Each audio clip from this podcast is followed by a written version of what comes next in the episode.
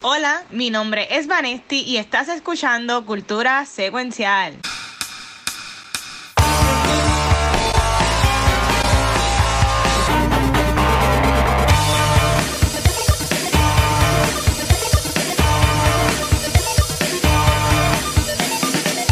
Saludos Corillo y bienvenidos a otro episodio de Cultura Secuencial. Mi nombre es Vanesti y venimos con un episodio súper, súper bueno.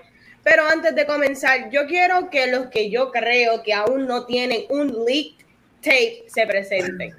Creo, Gabriel, Gabriel. ¿no? Ya, oye. yeah, mira aquí, heavy metal chizo. Yo no voy a confirmar ni decir nada, Capucho Graham. Bueno, acá es Washer y si pues si se, si se niega alguna vez un video mío pues una foto, pues no soy yo. Yo solamente diré que gracias a Dios que Tumblr sacó todo eso de ahí. ¡Ey! ¡A diablo! Bueno, es que, bueno, no vamos a hablar de eso. Pero, bueno, eso, es para after, eso es para after. Ya no, ya estoy show, pero eso sería para un, para un after show. Pero mira, en Washington Guacho voy a hacer este trampita. No es de trampita, siempre, yo siempre hago trampa, pero en lo que busque cintillo aquí, que nunca lo encuentro, me caso en mí. Este, mira, yo quiero, voy a hablar sobre un trailer que salió y después lo busco, olvídate. Y fue, y ayer hablamos en, en Beyond the Force, y es el trailer de la serie de Miss Marvel. Una serie que va a estrenar en Disney Plus este año, se me acaba de olvidar la fecha, este, basada en los personajes de los, de los cómics, ¿verdad? Acá, en esta serie, hay que a mí, desde que anunciaron los posters y el trailer y toda la cosa, era que iban a cambiar un poco los poderes. Este, ya que yo comenté ayer, en, cuando estábamos hablando de ese envío de Force al principio, fue que honestamente a mí como que no me encantó el trailer, honestamente. Eh, siendo, yo soy el mayor fanboy de aquí, ustedes lo saben, pero como que ahora mismo esta, este IP, esta serie, es el producto del NCU que yo menos pompeado estoy para, para él. Este, imagino, chicos, ¿ustedes, ustedes vieron el trailer de Miss Marvel, ¿qué pensaron? ¿Les gustó? ¿No les gustó? Imagínate yo que no soy ni fan de Marvel, en wow. Este, ¿qué te puedo decir? Eh, I, em, I mean, se ve divertido, como que yo creo que quiere un target demographic eh, on the younger side, porque ya el target demographic eh, de Marvel en cuanto al mundo cinemático, ya estamos con él desde el 2000, ¿qué? 2008, es que estamos en esto, so, ya hemos crecido con este material, so ahora yo creo que se quieren ir bastante YA, eh, bien young adult y nada, Marvel ya domina el mundo, así que lo que lo que resta es pues llegarle a los más jóvenes a los que están open coming. So, dicho eso, si no hacemos un episodio, probablemente no lo vea, pero sé que va a suceder y lo va a vincar probablemente. Va a vincarlo dos días antes. De seguro vamos a hablar. Este y tu chizo. Mira, eh, siguiendo esa, esa línea, sí, este, a mí me gustó el trailer, se ve así bien colorido, bien cool, se ve así como lo de y ese tipo de serie liviana que sí, aparentemente el trailer está dirigido a, ¿verdad? a John Adol, como un teen series de esto, eh, como tal, pero lo interesante, por lo menos para mí, ¿verdad? Que sigo eh, el tema que se repite de que Marvel hace historia y que hace cosas como que innovadoras. Aparte de que están haciendo el mundo cinemático de series y de películas, algo bien cool que me estoy dando cuenta es que en el mismo universo de Marvel si esta serie es, por lo que aparenta el trailer, se queda en Young Adult como tal, están uniendo todos los géneros en un solo canon y está bien cool porque eh, hoy salió un rumor de que quieren hacer un reboot de Del Devil y cosas así. Sí. O sea que hay de todas las edades algo para ti en el, universo de Marvel y todo está conectado porque aunque esta serie sea, si sale bien, bien Young Adult y qué sé yo, y en algún momento salgan estos personajes en alguna película que pase algo, algo serio, algo, algo grande, pues está bien cool. O sea, tenemos, o sea, como que los dos vertientes, porque la serie de, de Scarlet Witch y Vision es bien, para mí, bien cerebral. Y tenemos ahora este extremo, si sale, ¿verdad? Que es bien, bien llevador, que eso es lo que, lo que, lo que me gustó. Pero sí, se ve bien, John, se ve bien Disney. O sea, Disney tiene Marvel hace más de 12 años. Y yo creo que esto es lo más Disney que han hecho. Así que también viéndolo desde el punto de vista de cómo ellos aprovechan y le sacan dinero a todo.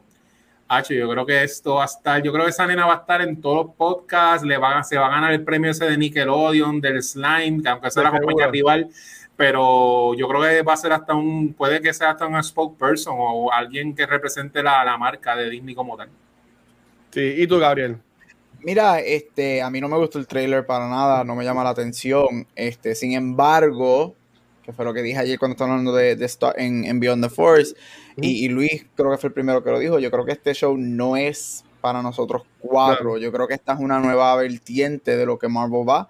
Este, esto para mí sigue solidificando que Young Avengers is coming. Este, este es el, esto es para los teenagers, este, esto es para los preteens.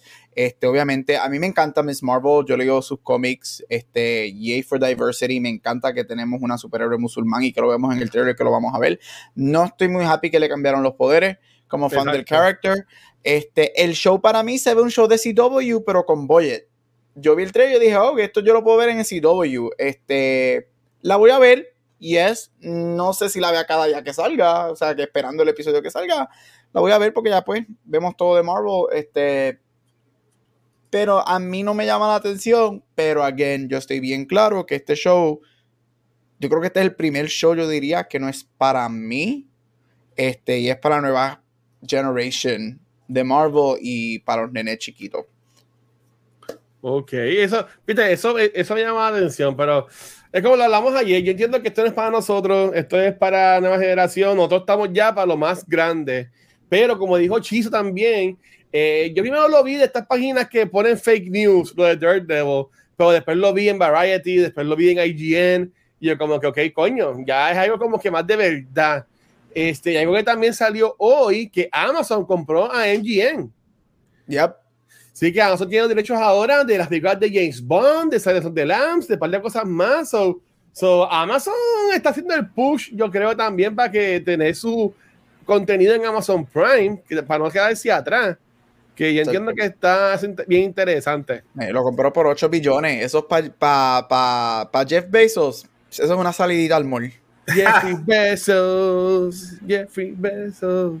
Pero nada, Chizo, voy a abrir, vale, voy a brincar a Chizo porque Chizo habla de otro trailer, que lo tengo ready. Yeah, Chizo, ya, che, no, ¿de qué quieres hablar en la noche, en el día de hoy? no fui yo, Vanetti, mira. Es que nada, ¿verdad? Yo vi, No, no, no. Palo. yo vi el trailer, el Ah. trailer, así bien boricua, de Sonic 2, y quería hablar del trailer como tal, porque aparte de que el trailer es, es bien raro, por lo menos para mí, cuando hacen esta secuela, que desde el trailer yo diga, diablo, mejoraron todo. O sea, esto es una versión mejorada de la 1, parece un true sequel. Sí. Es más grande, más bombástica, más efectos especiales, como ustedes ven ahí, más personajes. Jim Carrey se ve bien cool, la continuación de la, ¿verdad? De, de la historia.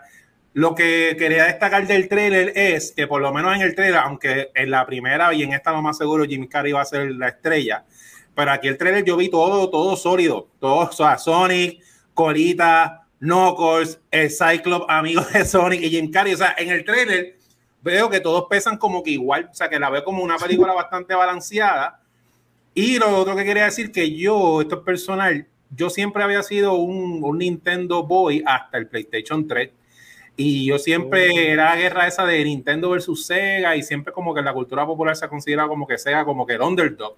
Y yo pensando acá, aparte de la película de Pikachu, que mano Sega calladito, cambiaron el Sonic, todo ese bochinche lo sabemos, pero Sega es la mejor compañía que está haciendo películas basadas en videojuegos, siendo, bueno, Sega está en underdog que ya ellos no tienen consola, ellos hacen ahora juegos para otras compañías, como Exacto. y todo eso. Y mano, que quién diría, o sea, si tú me dices a mí en los 90 que Sega iba a ser como que pio- eh, líder o estar ahí en los top de películas basadas en videojuegos, yo decía, pero es que Sega como que el underdog.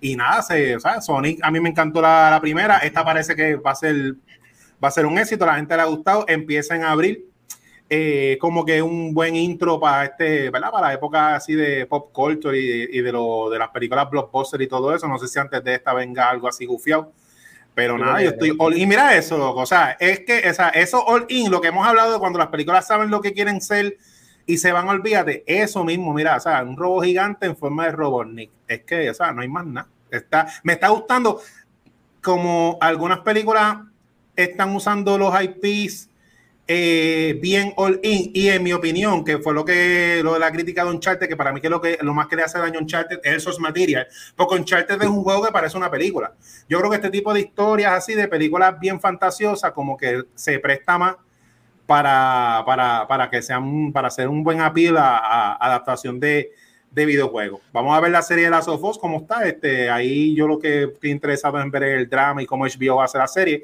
pero nada, Sony estoy all in. O sea, ese Sonic, vuelvo y digo que, eh, que lo he mencionado antes, ahora viene la película de Mario, no sé cómo va a ser, pero una, un live action así, de esa misma loquera de que se mezclan los universos con Mario, estaría cool. Pero nada, Sonic está bien nítido.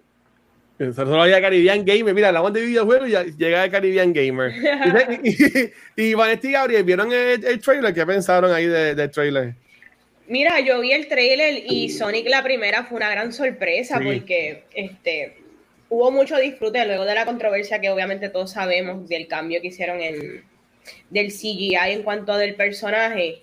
Yo creo que el trailer se ve que esta movie va a ser hasta un level up de lo que fue la primera, como dijo Chizo, ellos saben el tipo de película que quieren hacer.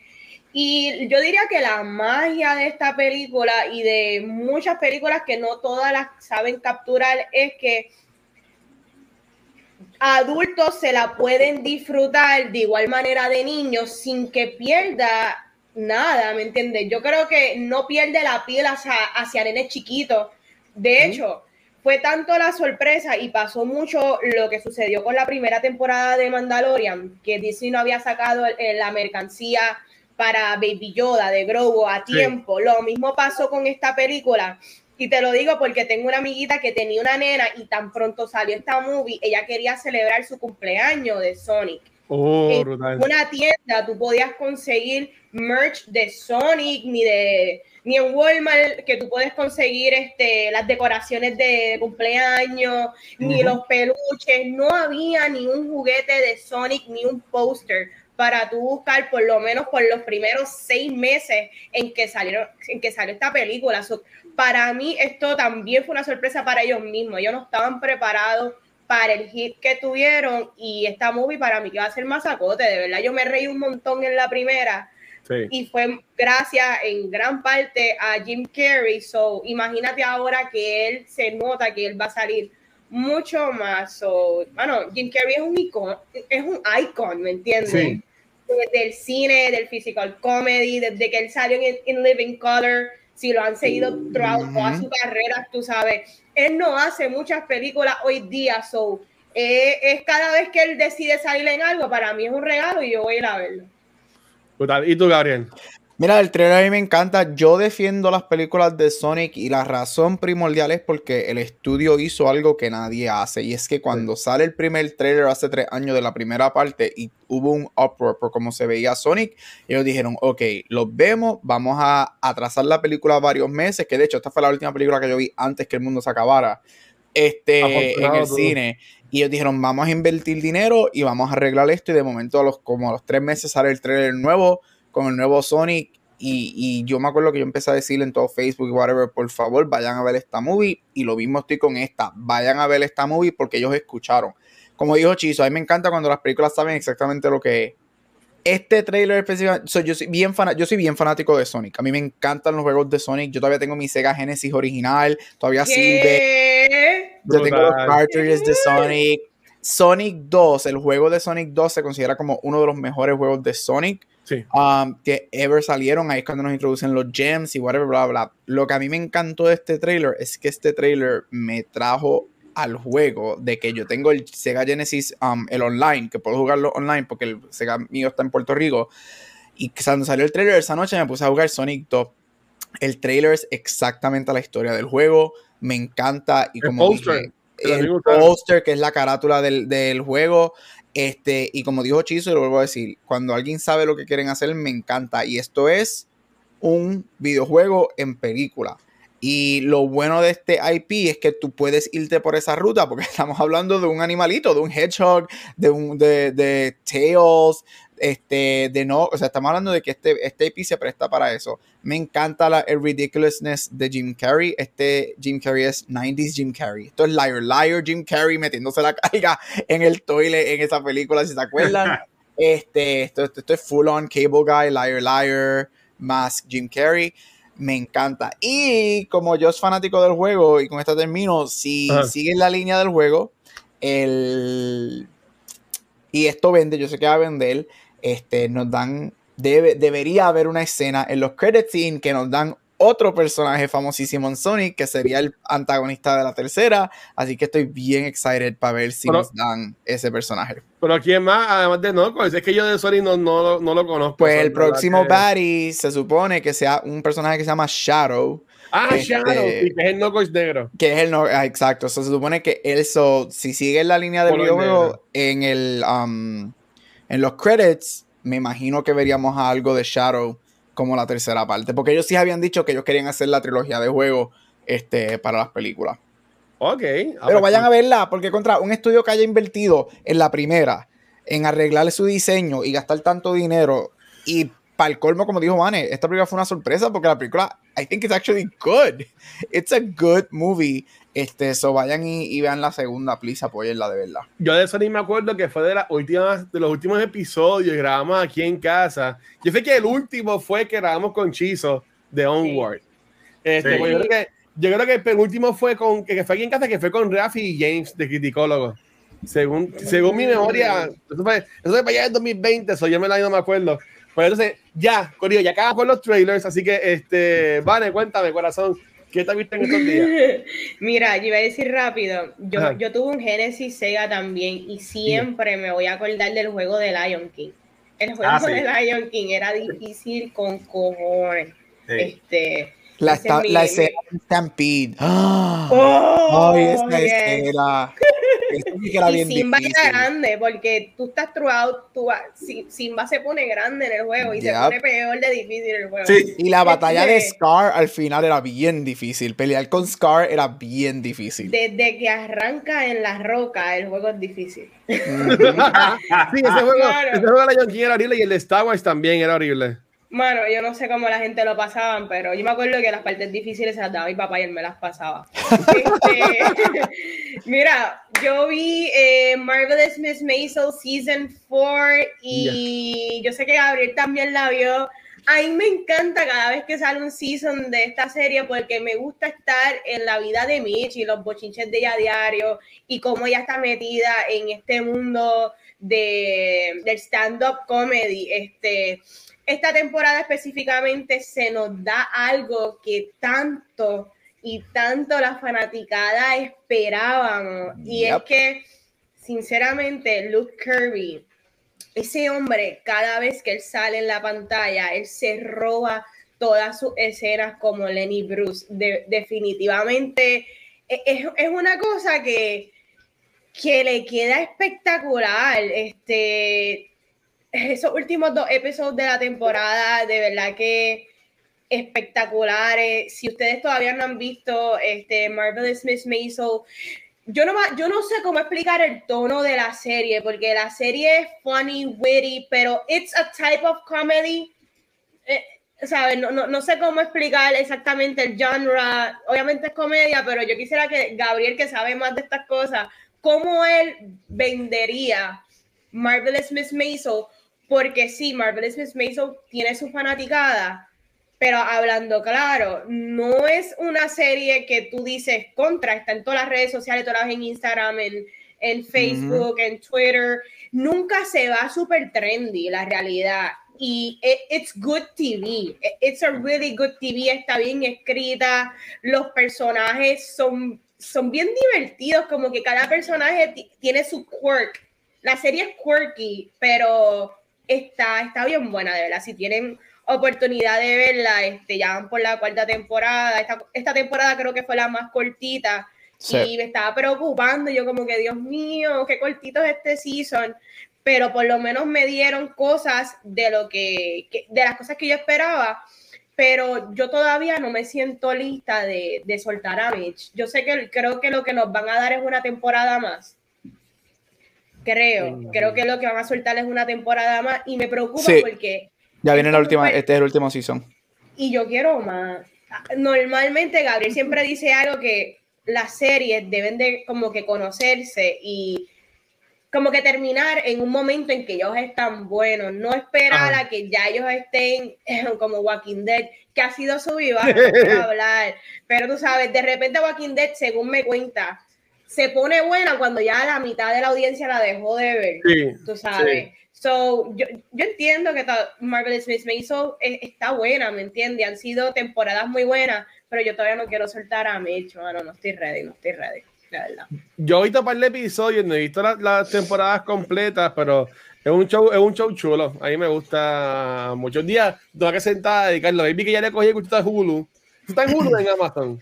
En Amazon Prime. Amazon Prime. Ah, pues, pues nada, como, como estoy acostumbrado otra vez a ver series, este, vi Peacemaker, vi ahora de Pan and Tommy. Yo creo que puedo otra vez cogerle gustito y para ver otras series. Vamos a ver si la, si la veo.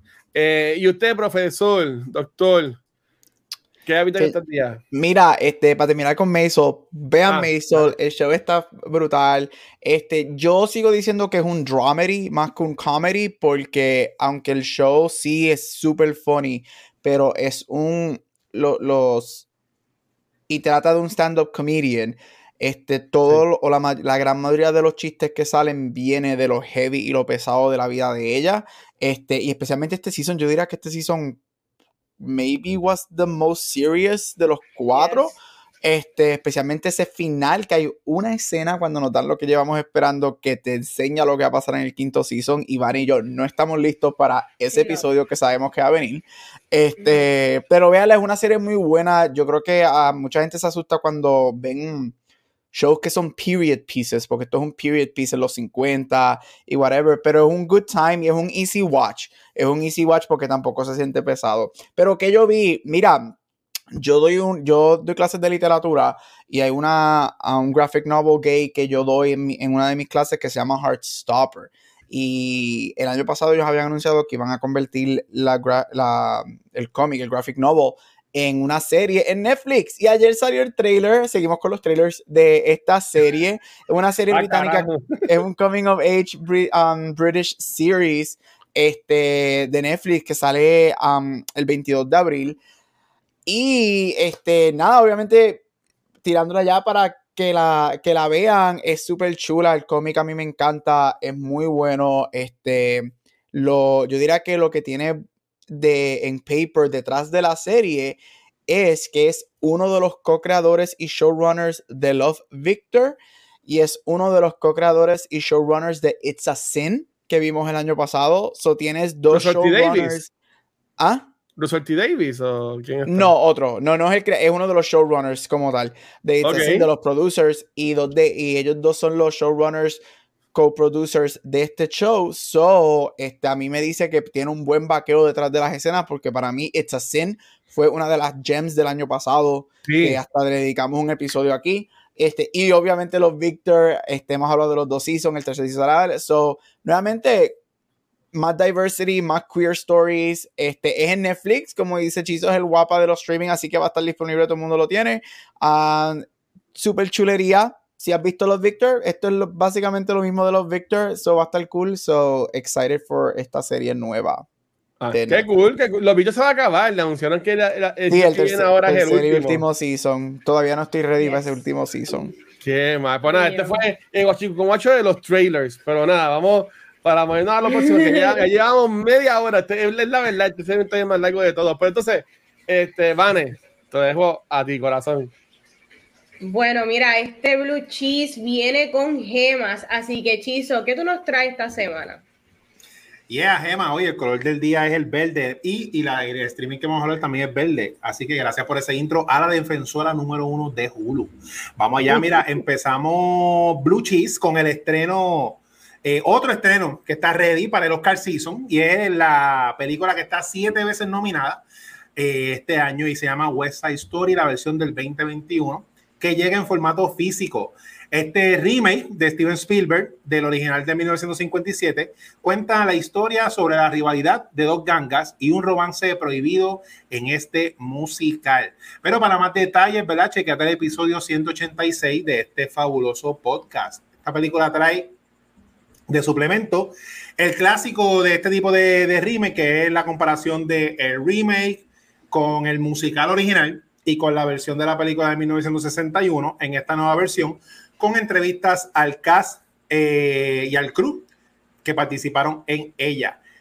Eh, seguimos con el segundo estreno y es que se acerca Morbius y Sony lo sabe, ya que los rumores de que veamos más Andrew Garfield corren por, corren por las redes, pero si no sale, pero si él no sale mucho, no te preocupes que aquí lo tienes por partida doble en esta Amazing Spider-Man Collection con sus dos películas originales para ver si esto despierta la chispa y nos da esa tercera parte que, mira, está despertando el interés en el internet. Hay un montón de fanart, la gente quiere ver Amazing Spider-Man 3 gracias a No Way Home y a Tic Tic Boom.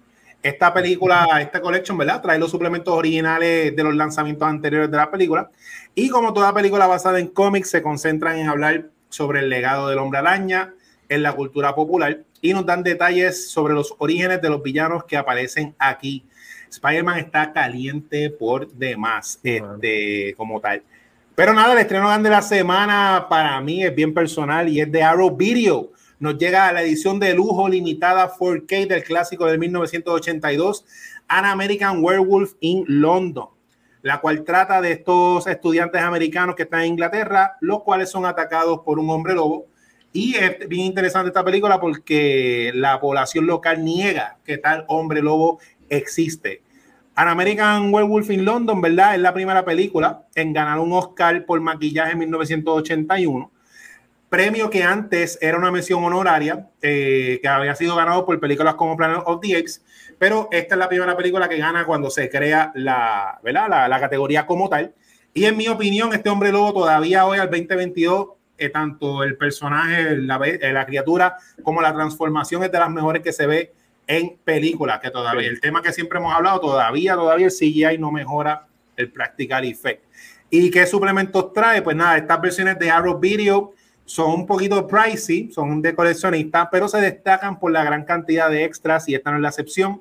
Esta película, esta versión trae 17 suplementos especiales. diablo! O sea que es todo lo relacionado de la producción, desde lo que se comió el director hasta que, si los hombres lobos existen, de la producción de esta joya, que esto es horror comedia. Esta película es bien gufiada, es, como, yo diría, como un Ghostbuster, pero un poquito más fuertecita, porque es bastante horror, bastante gory, pero es bien divertida, bien cómica. Así que nada, ahí lo tienen, baila con las pandillas en nombre del amor no te encariñes con Gwen Stacy y no salgas en la luna llena, es lo que hay esta semana. Y mira, la luna llena supuestamente la que se acerca es la de Vanetti, la luna llena de Virgo, para que vean que eh, en Blue Cheese tenemos también el horóscopo. Se acabó Blue Cheese. el horóscopo. Me encanta. Oye, he dado un segmento de los horóscopos en este programa. Anyways, este, mira, Chizo, estabas hablando de An American Werewolf y siempre que, que se toque el tema, si, si alguno de ustedes ha visitado eh, Universal Studios, ellos tienen una parte que muchas personas nunca... Es un área que es como un mini museo slash también tienen un, live show donde es basado en los horror makeup y uno de ellos que tocan que es el mejor de los mejores de todos los tiempos es el de American Werewolf y cómo ese efecto práctico, ¿verdad? De, el, el desenvolvement de, de, la transformación, el ya, todo eso, es bien impresionante. So, cuando se den la vueltita por, ¿verdad? Por Universal Studios, no es solamente las machinas. Si puedes entrar a, a esa parte del horror makeup show, aunque no vayas al show, quédate en la antesalita, que hay un montón que aprender, está súper cool, mano. Nice. So, thank you, thank you, Chizo, por eso. Pero si hay alguien que knows their shit en este programa, es el profesor Gabucho con sus Award Spotlights. Eh, a diablo, así no se puede. Mira, rapidito, hoy empezó Oscar Voting. Así que por los próximos cinco días la academia está votando por sus ganadores y en dos semanas sabremos, menos, en menos de dos semanas, en una semana y media sabremos este, quieren ganar los Oscar, así que excited about that. Pero seguimos con mi serie de las ganadoras de Oscar de Mejor Actriz y comenzamos con la película de 1943, The Song of Bernadette, donde Jennifer Jones gana el Oscar de Mejor Actriz. Esto es una película biográfica. Si eres una persona que te criaste súper católico como lo hice yo.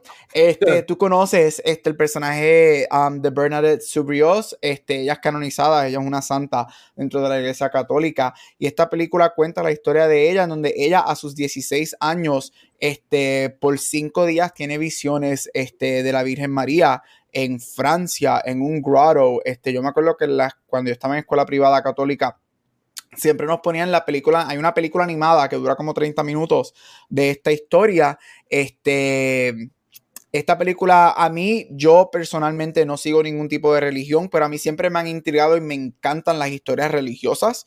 Este, a mí como como he dicho, a mí me encanta la fantasía. Este, así que me gusta mucho eso. Noche de fantasía. Exactamente. Este, pero mira, esta película es muy buena. Cuenta la historia de Son Bernadette y, y, ella lidiando con estas visiones y toda la duda que hay dentro de su pueblo en Francia y la Iglesia Católica cuando comienzan a investigar si está sucediendo o no. Este, esto sucede en los, mil, en los 1800. Este, ella es canonizada y se consigue evidencia quote unquote, de que estas visiones sí suceden. A ella, cuando la van a canonizar en los 1930, ella fallece a sus 30 y, si no me equivoco, a sus 33 años, ya tiene una enfermedad. Este, a ella exhumen el cuerpo. Ella ya llevaba más de 60 años este, fallecida y enterrada. Este, yo no estoy diciendo X o Y, solamente estoy diciendo los facts de esto. Cuando ya la exhumen, luego de 60, más de 60 años underground, su cuerpo todavía estaba intacto. Este, así que con eso digo lo que, ustedes piensen lo que me voy a decir, pero la película es bien, bien, muy buena película, muy buena. Yo tuve la oportunidad cuando estuve en Francia de ir a Lourdes, France, que es donde está este, la iglesia de ella, el cuerpo de ella um, y el grotto donde se le apareció la Virgen. Este, y, una, oh. y, y, es, es, again, yo no soy persona que sigue ninguna religión, pero respeto y siempre hay algo que, me interesa ir a este tipo de sitios y verlo y, se siente algo, se siente cool. De mi punto de vista es como que, oh, wow, this is really interesting. Pero The Song of Bernadette está en HBO Max con esto de 31 Days of Oscars, muy buena y el performance de Jennifer Jones es excelente para los 40. La segunda película que voy a mencionar, y esta no es la primera vez que voy a mencionar a la actriz y fabulosísima Ingrid Bergman. Ingrid Bergman gana su primer Oscar por Gaslight, su primero de tres. Así que vamos a hablar de ella muchísimo. Ella es una de solamente siete personas que tienen tres Oscars. Gaslight es un psychological thriller del director George Cukor, en donde vemos la historia de una mujer que es torturada psicológicamente por su esposo, ya que el esposo la quiere llevar a un brink de madness para que ella se suicide y él quedarse con el dinero de ella, porque ella es la que tiene el dinero en esa relación. Durante la película, este, los outside people, su familia, sus amistades, ven lo que está pasando, pero ella, on the brink of madness, no puede ver lo, que está, lo que su esposo está haciendo. Es, una, es un performance bien intenso y bien psychological thriller. Um, es un, yo diría, esta película para mí es un A24 de los 40 ese tipo de just horror psychological bien um, Hitchcock con un performance central de Ingrid Bergman espectacular. La última escena de la película es una confrontación entre ella y él, donde ella juega psicológicamente con él atado en una silla este, oh, Y básicamente lo tortura psicológicamente ya sabiendo lo que él hizo y ella está dando clara que ella no está loca. Ah, y es excelente, es una de las escenas más intrigantes para mí dentro de una película. Así que si no has visto la película Gaslight, te invito a que la veas con Ingrid Bergman, una de las Golden Age actresses de Hollywood, que hablaré de ella en las próximas semanas también. Y para terminar, una de las personajes, no personajes, una de, los, las actrices más mencionadas en Hollywood y más icónicas, considerada como una de las top 25 actresses ever, Joan Crawford, um, que gana su Oscar por la película 1945 Mildred Pierce. Mildred Pierce es un film noir um, basado en una novela del autor James Kane, en donde cuenta la historia de esta mujer con su relación con sus hijas y ella en esta época, um, especial, específicamente en la época de la depresión, convirtiéndose en una mujer de negocios y abriendo restaurantes y tiendas, haciéndolo sola luego que su esposo al, al, um, al, comienzo de la película fallece. En una película te cuenta la historia de la relación entre madre e hija específicamente, una relación bien tumultuosa. Este, spoiler, esta película salió hace como 70 años. Este, through el oh, wow. unraveling de la película, vemos que la hija es quien mata al esposo de ella al principio de la película y tiene planes de matar a su madre para quedarse con su fortuna. Este, okay. John Crawford, este, yo creo que hemos, si eres fanático del cine, quizás has escuchado ese nombre específicamente por su famous feud con Betty Davis, que hay un show de Ryan Murphy llamado Feud, que cuenta la historia de este famoso feud. John Crawford se considera una de las mejores actrices en la historia, este, una de las top 25. Esta es su único Oscar de cuatro nominaciones. Y como Luis puso la foto, icónicamente ella estaba um, dando a luz el día antes de, los Oscars y no pudo estar en la ceremonia. Ella le llevan el Oscar a su casa. Este, ella se considera una de las actrices más bellas y con un unique look y también una de las actrices más controversiales. Si has escuchado de la película Mommy Dearest, Mommy Dearest es basado en la historia de John Crawford o por lo menos basado en el libro que su hija Christina escribe de relación entre ellos. Si no has visto Mildred Pierce, te la recomiendo. Hay una miniserie con Kate Winslet de, de HBO que, se, que salió como en el 2011, um, que adapta un poco diferente el libro, pero cuenta más o menos la misma historia de relación de madre e hija. Con esto termino. Los veo la semana que viene um, con mi Oscar predictions. Bye. Gabriel, te iba a preguntar, este, el, el término gaslighting viene de, de, la película de Gaslight, porque en algún momento yo como que escuché que, que el término, ¿verdad? Que es lo que un tipo de psico, psychological abuse y que hoy día se utiliza mucho en cuanto a, a la jerga de nosotros millennials que es cuando esta otra persona te está dando un misinformation y se aprovecha de eso y te quiere ver como que no, tú estás en el error, pero tú sí estás claro uh -huh. y tú eres el que está bien y el otro es el que está mal, pero por eso como que quería preguntar si ese término venía de esa movie porque una vez como que escuché eso. Yes, Gaslight, el término Gaslight sale de esta película Gaslight, este, así que esta película te da ese term en pop culture que al día de hoy, como tú dices, lo, todavía lo utilizamos. So yes, el term Gaslight sale directamente de esta película. Wow. Ok, aprendiendo algo nuevo. Exactamente. bueno, vamos a arrancar con el segmento y vamos a estar hablando de Pam and Tommy. Esta es una serie de Hulu narrando los acontecimientos desde que Pam, Pam y Tommy se conocieron y el gran escándalo que revolucionó el internet, la industria del porn y hasta las leyes al sol de hoy. Mira, la serie, la serie es basada en un artículo de Rolling Stones del 2014 y es protagonizada por Lily James y Sebastian Stan. Y, fun fact, eh, antes del bochinche de Franco, él iba a dirigir esta miniserie y también él iba a interpretar a, a Lee. So, ¿Verdad? Oh, wow. You, interesante, interesante. Pero la pregunta es, ¿qué tal me pareció la serie? Yo creo que para esto, esta serie ser basada en una pareja de ese momento tan pública y que tanta persona tuvo acceso a su vida personal, a su intimidad.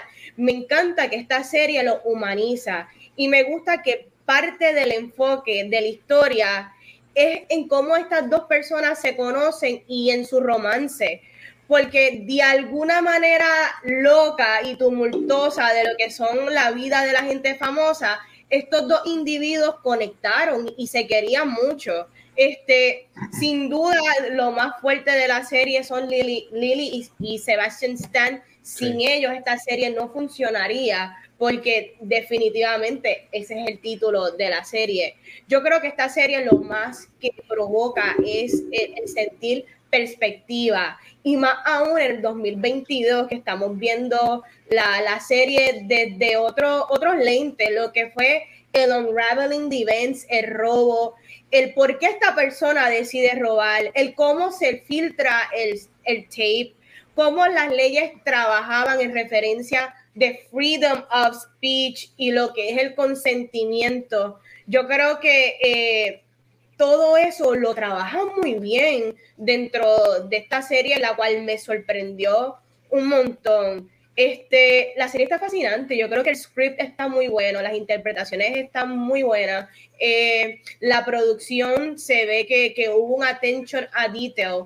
Este, sí, si han seguido, ¿verdad? Tras bastidores, las controversias quizás de la serie, eh, han escuchado que que Pamela Anderson no está muy de acuerdo en que estén otras personas eh, contando su oh. historia y de hecho ella viene con un documental, si no me equivoco, creo que un documental de Netflix, eh, ella contando su versión y sí, yo la entiendo porque esto es algo bien personal y algo muy de ella, pero yo, yo, yo siento que yo no sé si ella ha visto la serie o sus familiares la han visto, porque yo creo que la serie trabaja muy bien ambos personajes y todo lo que ellos pasaron. Yo creo que lo tocaron excelente y de hecho lo hace verlo bajo un lente de, de víctimas, porque eso fue lo que ellos fueron. Ellos fueron víctimas de una situación que yo no se la desearía ni a mi peor enemigo. Así que, chicos,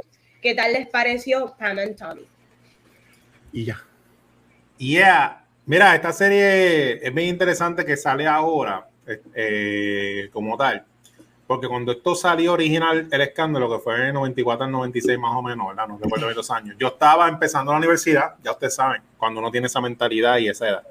Y yo, o sea, yo no sabía nada de, porque nunca había leído el artículo de Rolling Stone, a mí me encanta Molly Cruz, ese tipo de, de, música. Era fanático de Baywatch. Obviamente, Pamela Anderson, cuando yo estaba en mis 20 años, lo que veía era que ella estaba bien buena.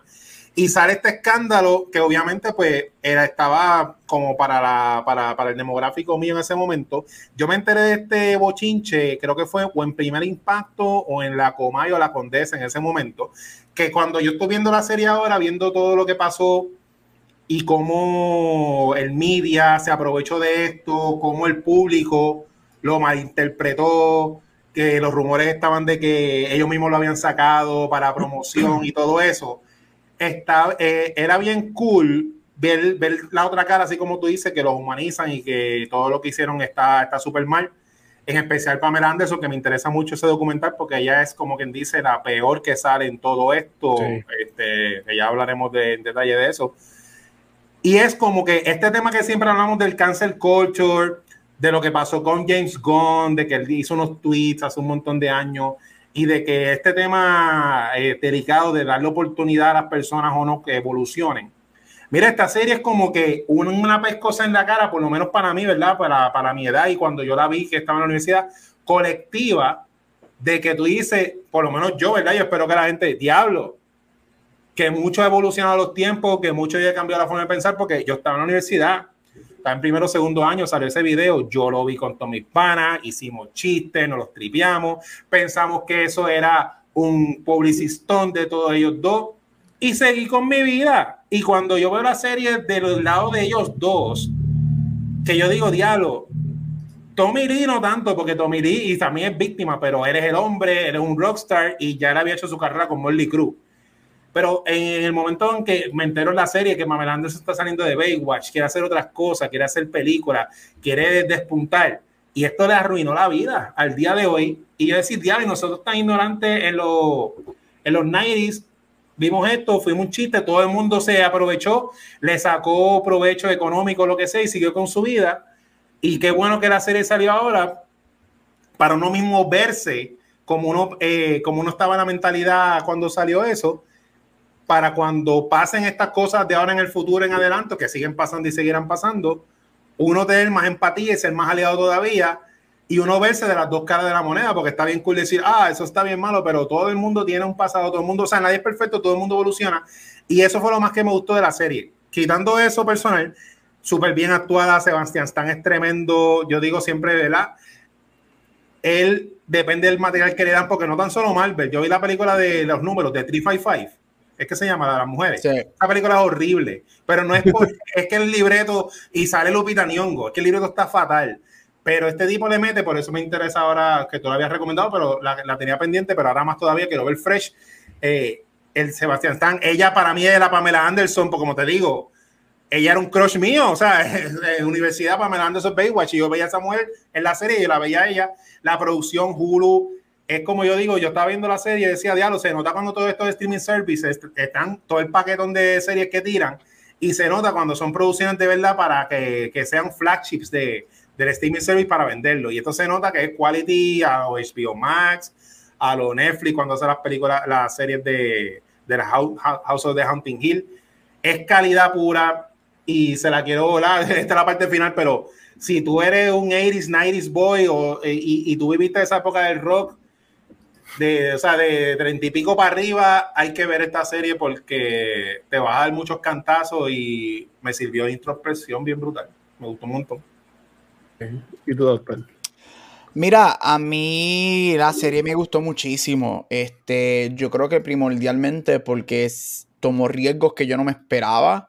Este, cuando entonces este tipo de serie de esta temática, de este video icónico y de este evento icónico de los 90, este, tú sabes, they have to go for it. Y a mí me gustó que Hulu went for it. I mean, hello, a freaking talking penis. ¿Qué más puedo pedir?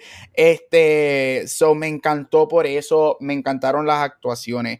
Yo creo que este estamos en uno de los, por fin estamos en el año de Sebastian Stan demostrando que, hey, he's actually a good actor. Este, y que es bien triste porque si tú ves los episodios que él hace en Once Upon a Time, él es muy bueno, pero los mejores. lo dejó para Marvel. Ajá, lo dejó para Marvel y Marvel no le dio nada nunca para hacer en más de 10 años.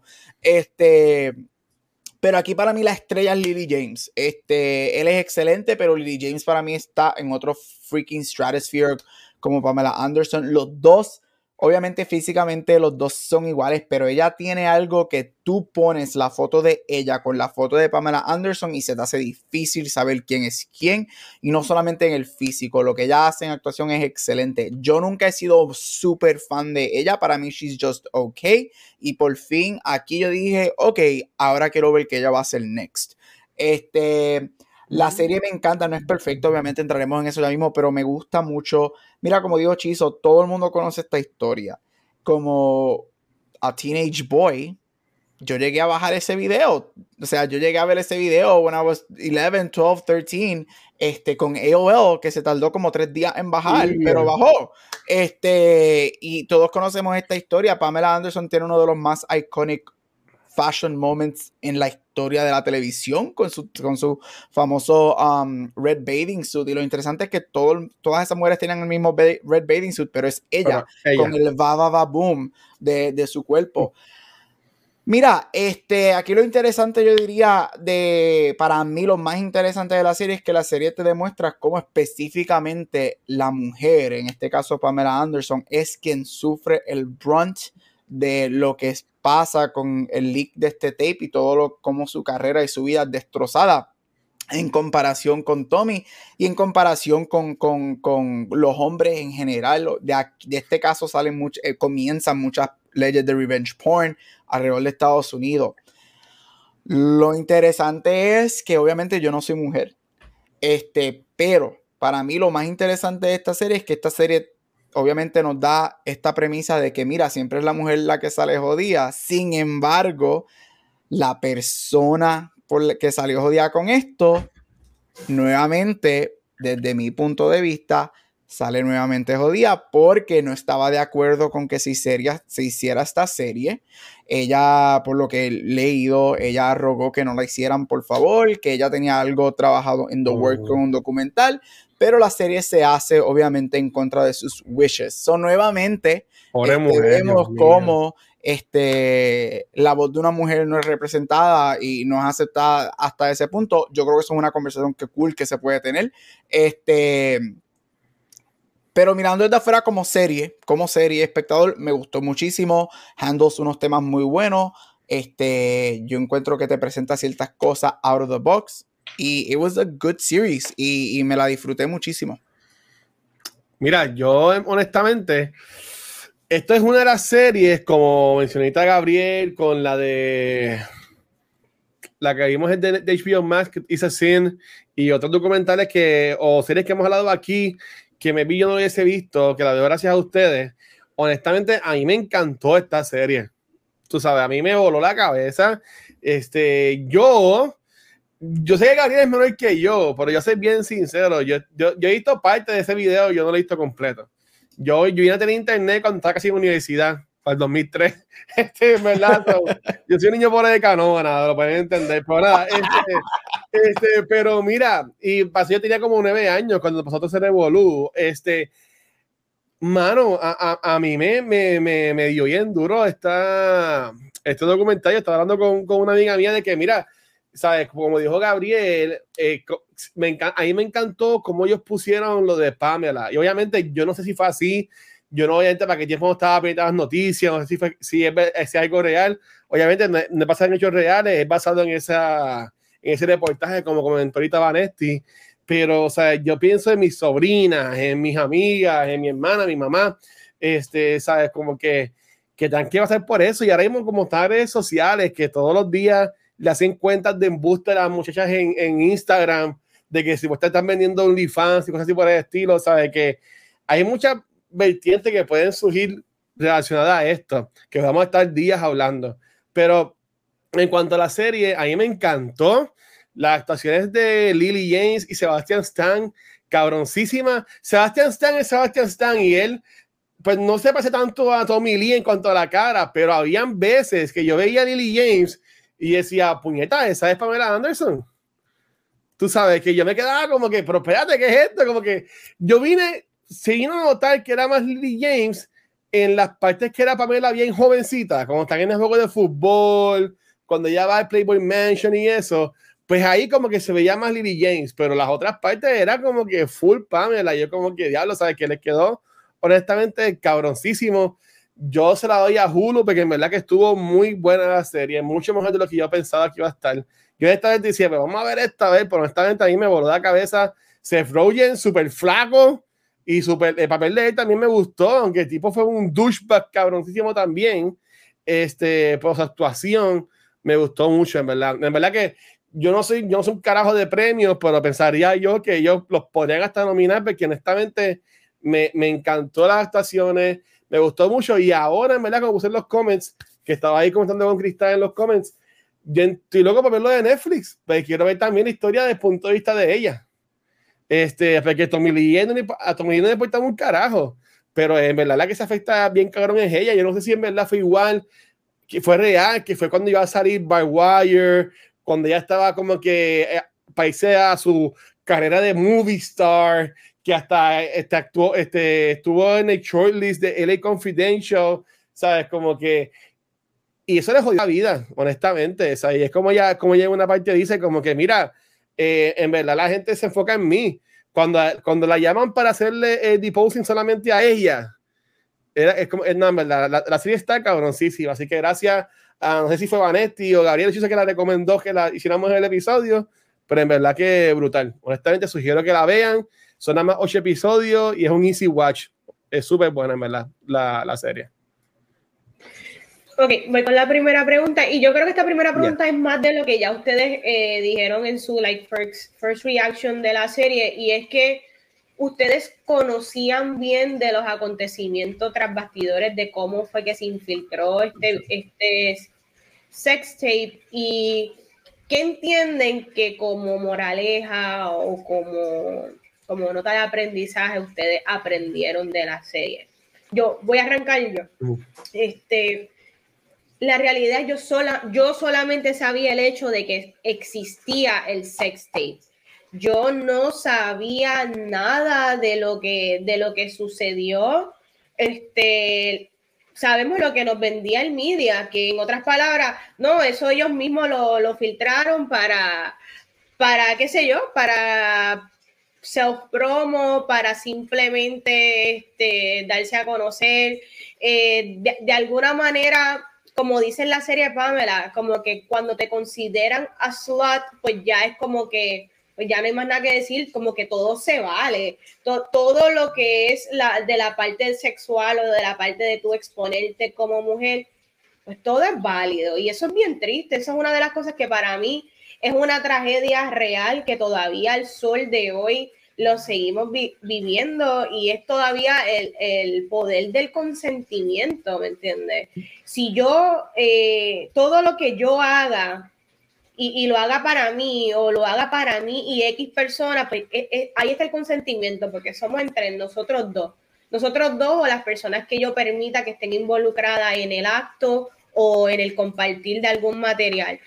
Pero el hecho que venga una persona que no es relacionada y se sienta, se sienta que tiene autoridad, que, que crea que eso es su propiedad, yo creo que eso es de las peores tragedias, de las peores cosas que tú le puedas hacer a un ser humano, es tú apropiarte de, de ese contenido y más si ese contenido es tu cuerpo, ¿me entiendes? Yo creo que eso es de las cosas más, más tristes y de, de las enseñanzas más grandes y que al sol de hoy, 2022, todavía celebridades, personas regulares, aún tenemos que lidiar con que si se filtra algo tuyo personal, todavía, obviamente sí es, ilegal hoy día, pero ¿qué, leyes existen hoy día a ese nivel que hagan algo realmente? Porque al, tú automáticamente exponerlo, ya tú estás desprestigiado, la realidad. Olvídate si esa persona después tiene, tenga que pagarte 3 millones. Esos 3 millones jamás van a pagar eh, el aspecto, el factor psicológico, emocional que tú tienes que cargar al sol de hoy por simplemente compartir actos, algo como el sexo, que es algo tan común con tu pareja en tu freaking honeymoon. ¿Me entiendes? Tu honeymoon con tu esposo. Es, eso para mí todavía el sol de hoy me, me molesta y que todavía se tenga que explicar que es consentimiento. Yo no puedo creer eso. Ok, aquí está. Mira, en, cuanto a la primera pregunta, como, como te dije, está, ¿sabes? yo no sabía nada del origen de cómo se filtró el video, porque es para que tú veas, esta serie también es un buen ejercicio de lo que es el marketing y el media. Nosotros, y, ¿sabes? Me gusta el de ejemplo, nosotros nos tripeamos a los flat earthers, nosotros nos tripeamos a los que no creen en la vacuna del COVID, pero el media a mí me hizo creer de que esto lo filtraron ellos mismos y a mí ni por la mente porque yo pensaba, tú no tienes, o sea, están los artistas y las personas para esa época, ¿verdad? Todavía, pero para esa época que yo tenía mis 22, 23, los artistas eran artistas intocables, que si yo decía imposible que ese video de Tommy Lee de Pamela Anderson se filtró porque ellos son millonarios ellos tienen toda la seguridad de el video ahí en la serie se ve porque lo filmaron como lo filmaron. Yo, yo, yo, yo pensaba la narrativa del media completa de que ellos lo filmaron a propósito para que eligiera porque está filmado como si fuera una, una película eh, como tal. Que eso, en, en, cuanto a esa pregunta, no sabía nada. En cuanto a qué aprendí, pues eso mismo. Que no importa lo por más que tú te, te creas que estás bien, con el media, o sea, en tu, en tu pensar, el media te va a atrapar si tú te dejas, y, eso, es, eso es involuntario porque estamos bombardeados 24/7 y más ahora con las redes sociales del media como tal. Mira ahora el escándalo de Disney. Eh, no es casualidad que todavía hoy, con todo y lo que Gabriel puso en el chat, que Disney se retractó, eso es noticia. Y eso es a propósito porque Disney es millonario. O sea, en mi opinión, así de teoría, no es casualidad de que eso no ha explotado todavía a que mi hermano me dijo, mira, qué revuelo ese de Disney.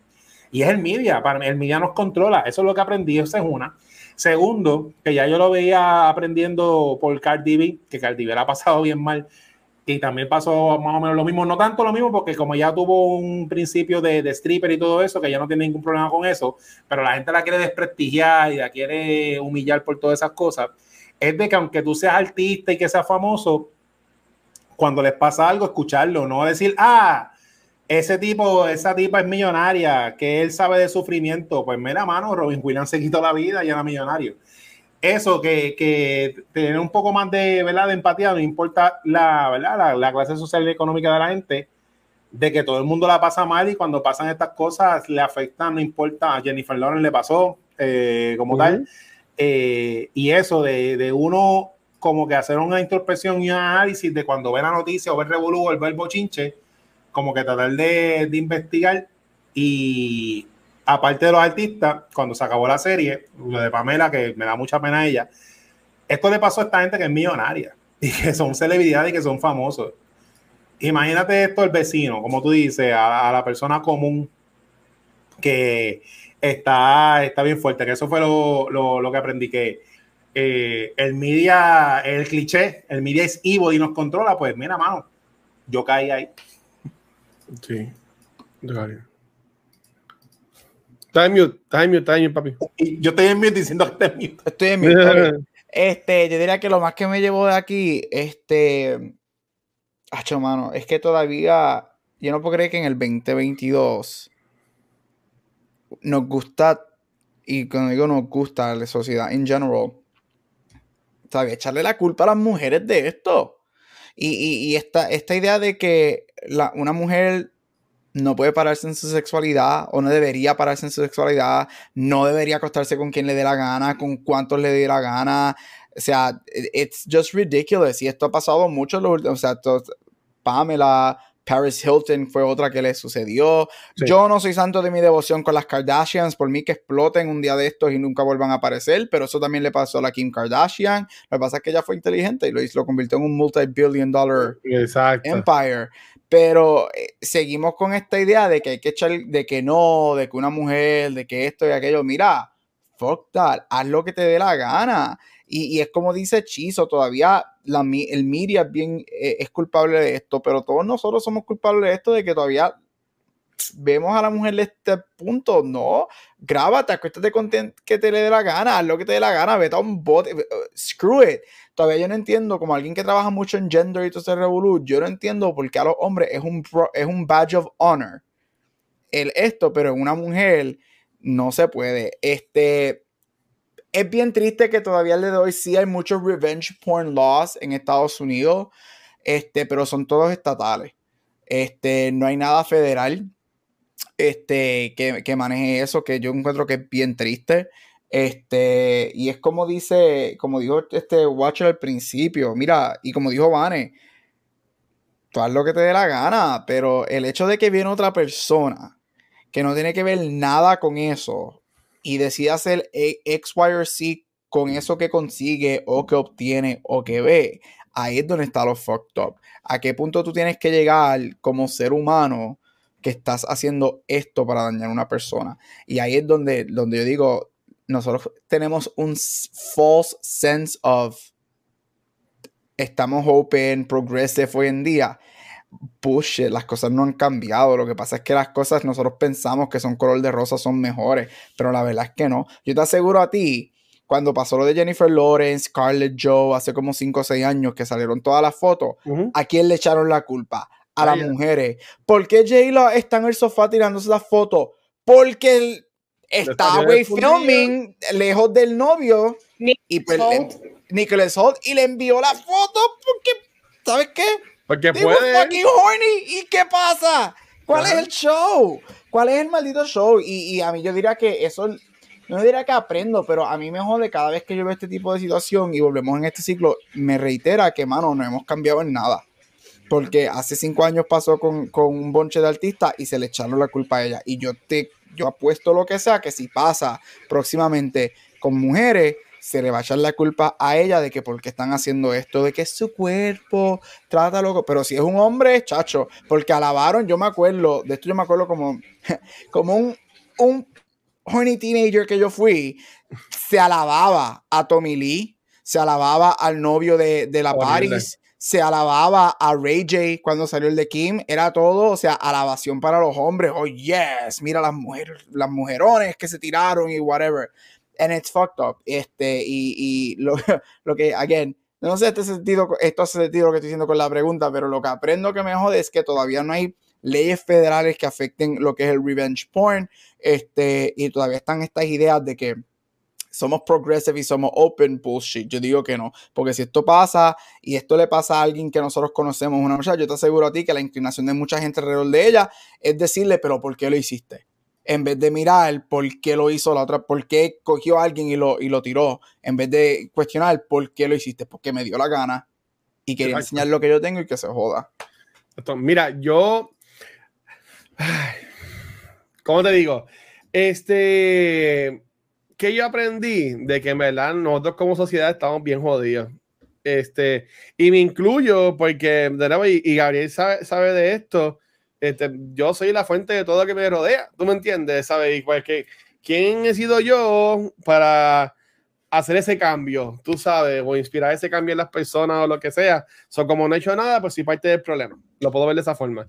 Este, y, y por ejemplo, ¿sabes? Este, aquí todo el mundo ve, ve, ve porn, tú sabes, pero pues yo, yo, espero que el porn que yo veo en Pornhub pues, sea consenso o algo así por el estilo, no sé, ¿sabes? Pero, pero es igual, ¿sabes? Eh, yo entiendo que nosotros como sociedad, en verdad que estamos mal. Pensaría yo que eso es lo primero que descubrí. Lo, lo otro que descubrí más en la serie es este, mira, dice Chupacabra que ve alien porn, pero como quiera es, es porn. Bueno, sí, después que sea consensual ya hayan firmado los releases, los aliens, no hay problema. Este, y la vaga también.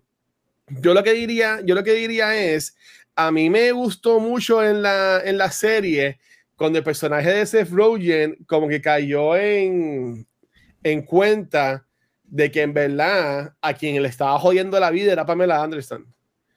Y, porque pues, ¿sabes? Yo, él, él no es santo de su devoción, tampoco Tommy Lee, este, porque por de mi punto de vista se puede ver de que ambos toman decisiones estúpidas que crearon este, consecuencias horribles, que quien, verdad, quien afectó fue a ella, no tanto a ellos dos.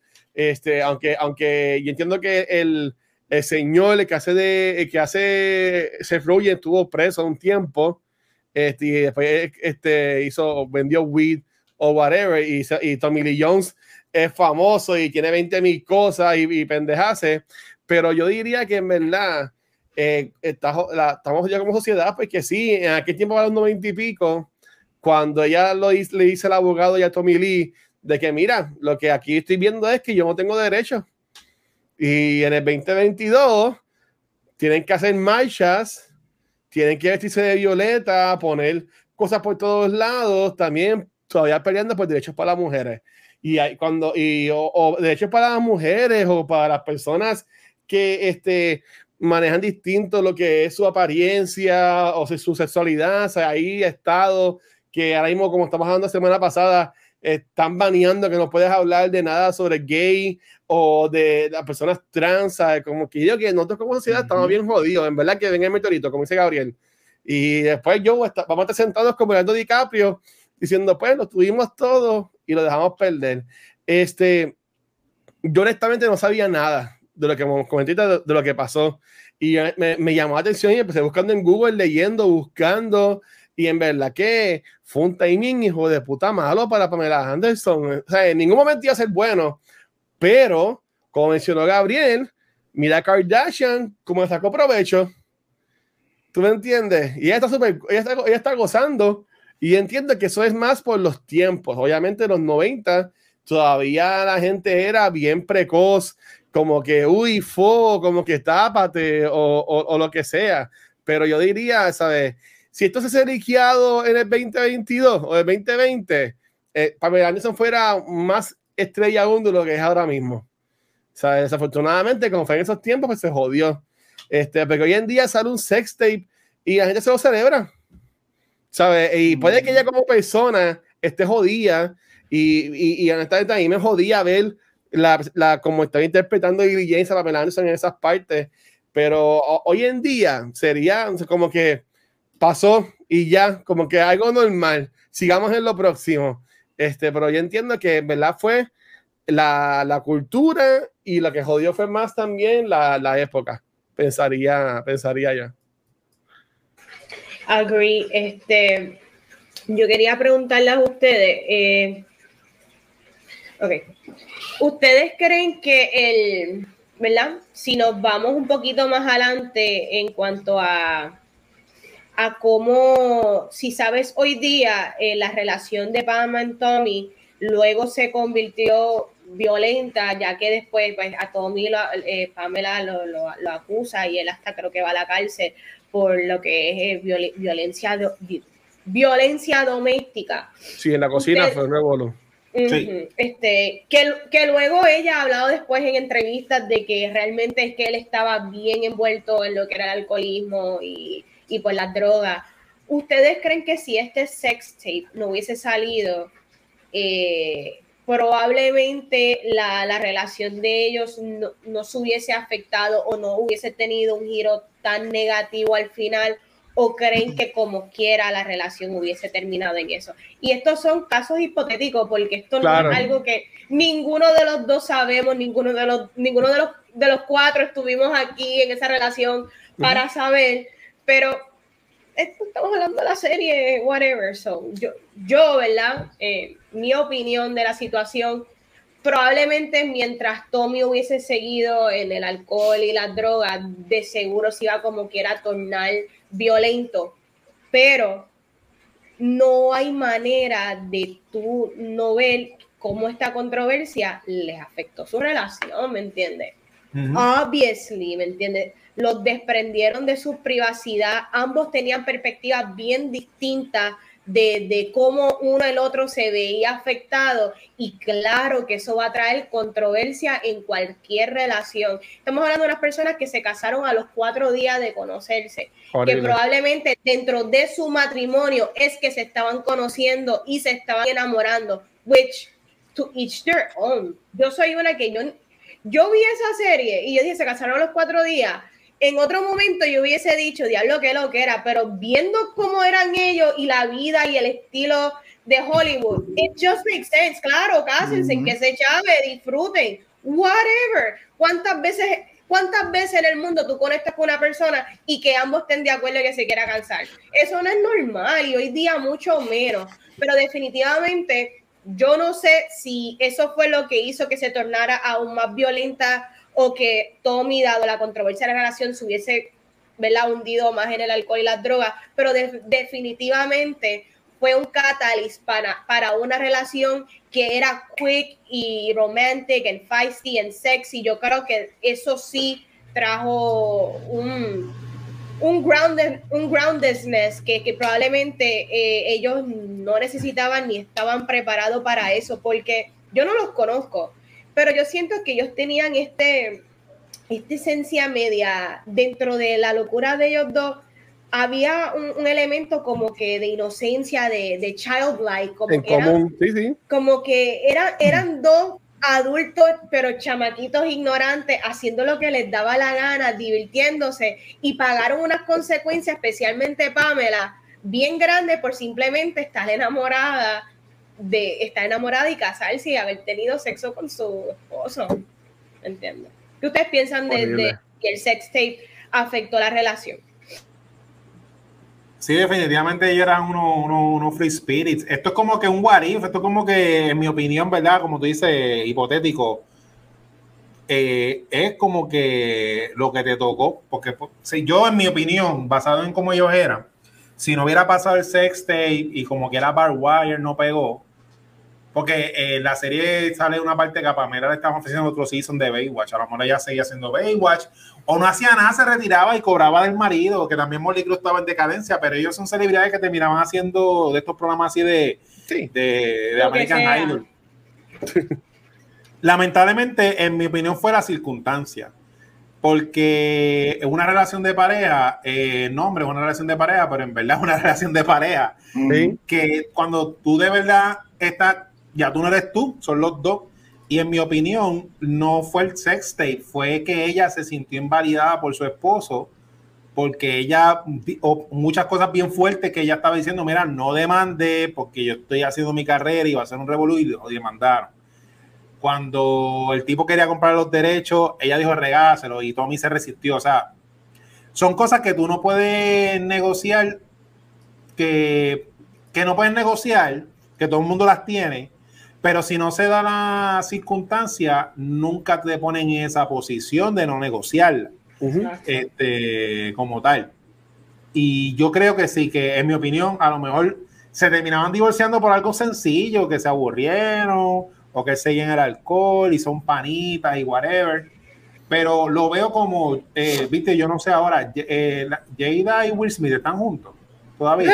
Todavía, Esa relación es todavía. como que bien. Están medio medio, pero cuando ya dio el, el live ese de que dio lo de la infidelidad, ahí era, era el turning point. ¿Ella le fue infiel a él? Sí, chacho, se lo Pero él también. Pero él Sí, también. exacto, los dos han Eh. sido. Pero que ahí, pues, en la última entrevista, que en mi opinión quedó bien mal, cuando ellos fueron a unos premios de estos de, no sé, Gabriel sabrá que de estos premios ahora que están dando, la reportera le pregunta de eso y ellos lo, la forma en que ellos lo contestaron bien por ahí porque estaban en vivo en las cámaras, de que evadieron el tema y todo, pues ahí yo digo, pues ellos se aman. Porque como que Will Smith y ella, pues nada, tragan gold y lo siguen. Pero eso es un turning point de que tú dices para nada. Pero Pamela, como aparte de todo, como ella fue la peor que salió en todo, al sentirse invalidada, pues este, sí. Pero si no hubiera salido el sex tape, como ellos eran así, loquitos y todo eso, y eran los late night y todo eso, yo creo que hubieran, hubieran seguido por ahí. Ok. ¿Y tú, Gabriel? Mira, yo creo que yo estoy conchizo con lo de las circunstancias. El hecho de que. Yo diría que no es tanto que, que. Obviamente, en parte es que sale el sex tape, pero yo diría que quizás no necesariamente era tanto eso, aparte de que obviamente eso afectó mucho, la afecta mucho a ella, pero es como dijo, como alguien mencionó, no sé si fue o fue Chizo, que ella se siente invalidada y no apoyada por Tommy dentro de las circunstancias. Yo diría que sería my biggest thing Um, el hecho de que, o sea, esa escena, creo que es en el, creo que es en el episodio final que ella lo escucha bragging del video y todo eso. O sea, eh, son cosas como esas, son esos microaggressions que, que te hacen a ti, en el hotel. obviamente, sentirte validada, sentirte como mierda. Y cuando tú no tienes ese apoyo dentro de estas circunstancias gigantescas en donde tú no es que solamente eres la víctima, pero la están poniendo a ella como la culpable dentro de los ojos de la sociedad, no tener ese apoyo freaking sucks. Este, mira, eran los 90s, yo creo que yo estoy al contrario de Chizo, yo creo que ellos hubiesen terminado no importa qué, porque it was drugs, drugs sex, full violence, y whatever, quizás hubiesen durado un poquito más. again, esto es todo hipotético, who freaking knows. Este, Ay, mano, es que de verdad que, que, que no. Mira, yo he tenido, yo he tenido personas alrededor mío que le han sucedido, obviamente a niveles muchos, no son, no son famosos, pero en círculos cosas se han liqueado. Y, y, y yo creo que el, el, el, no tener apoyo de either la otra persona que está o de ciertas personas a veces jode más que el mismo acto de que las cosas se liquean. Este, porque empezamos, es bien fácil empezar a echar culpa, como dijo ahorita, el por qué, por qué te dejaste, por qué lo hiciste. Esas no son las preguntas que se deben hacer cuando esto pasa. A nadie le importa, ¿sabes qué? Porque me dio la gana de hacerlo, porque es mi cuerpo y yo hago lo que lo quiera. Aquí quien está mal es la persona que liquea. Es como esa famosa, la famosa cosa de cuando le dicen a una mujer, ah, te pasó, pero nadie, ¿por qué te pusiste esa falda corta? Sí, como que lo, lo estabas buscando de alguna ah, forma. No, eso no es de lo que, lo, lo, que se tiene que decir ni que pensar. So, nine, the 90s were fucked up, man. 90s, eh, eh, definitivamente los 90 es un. Ah, ese grunge era, como lo extraño. Mira, sí. Mira, en mi caso, yo diría que para mí que ellos en verdad han seguido juntos. Este, ellos yo me puse a leer reportajes y como dice también en la, al final de la serie, que ponen las letras esas que siempre ponen al final, ellos hasta volvieron en un momento, pero obviamente con ese pasado tan horrible, ¿quién carajo se queda juntos? Este, pero ellos lo, han dicho en reportajes que ya en verdad se aman, son como soulmates, pero pues tienen ese momento tan horrible de sus vidas que en verdad los lo marcó y los jodió.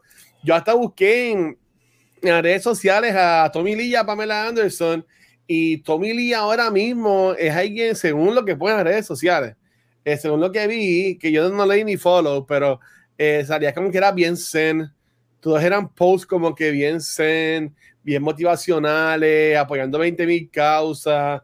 Este, y yo como que, ok, ¿sabes? Que, que pues, pero yo diría que, ¿verdad? Ellos han seguido juntos. Yo quiero que como quiera, la carrera de Pamela Anderson, si a ver afectada, ya sea o por lo de sex tape, en verdad porque fue una porquería y ella pues no, ella honestamente se quedaba en Baywatch. Este, pero yo entiendo que si no, como quiera, la intensidad de Tommy Lee y el back pues que siempre lo redondeaba a él, iba a afectar también la carrera de ella. So, yo entiendo que Baby pudieran haber seguido juntos, pero si va a afectar la, este, la carrera actoral de ella, que Baby eso después afectaba también la relación pero ya tenían, ya tenían el hijo, el, el y todo eso. So, para mí, yo, yo soy el hopeless romantic, so yo diría que se han quedado juntas. Mira, y pregunta controversial. ustedes en la posición de, de Rand Gautier, el que termina robándole a, Tommy, dado a que Tommy le de, hay una deuda corriendo, que eso no se puede perder de perspectiva, y que es, controversial porque él es el que termina, ¿verdad?, eh, infiltrando el tape, pero ustedes en la situación de él, donde él sí él se queda embrollado porque simplemente Tommy no quiere, o sea, Tommy decide ser un shitty person y hay que hablar claro. Es en ese momento, o quizás en múltiples momentos, como todos lo hemos sido, pero en ese momento, Tommy decide no pagarle al tipo todo lo que él había invested y también decide no darle su herramienta que, es lo que él quiso que es con lo que él quizá hubiese por lo menos recuperado o trabajado para pagar la deuda que tenía ya invested en la tarjeta de Discovery. So, ustedes en la posición de, de Rand Gautier, este, creo que ese es el nombre, que es la persona que, que roba que yo no lo estoy defendiendo porque no es que yo lo voy a defender, porque no es que él va a esa casa a robar, porque él sabe que hay un sex tape él se topa con el sex tape entre todas las cosas que están eh, básicamente en el safe en el safe de, Tommy, que hay un montón de lo que era, desde prenda, chavo suelto, eh, pistola. Eh, la vida de un rockstar. La vida Exactamente, es como que todo ahí, como que random. Este, ¿Qué ustedes hubiesen hecho en si ustedes fueran RAN y tuviesen esa deuda tan brutal y, y que una persona famosa con dinero no te quiera pagar con lo que ya tú lo habías hecho. Este, yo voy a arrancar yo, que yo hubiese hecho, mira, yo no creo que yo lo hubiese, conociéndome a mí, que soy bien pendeja para esas cosas, yo no lo hubiese robado, en verdad, yo no hubiese robado porque yo no tengo la agallas ni los escrúpulos ni probablemente este, el atrevimiento, porque en verdad yo no me atrevería a robarle a alguien, pero sí hubiese buscado una manera, ya sea legal, de que Tommy me pagara a los chavos. Y yo creo que otra vía que hubiese sido eh, efectiva y quizás no es no es la más ética tampoco, pero lo que hizo Tommy no es ético, ni es lo prudente, ni es lo correcto. Pero yo me hubiese ido a la prensa.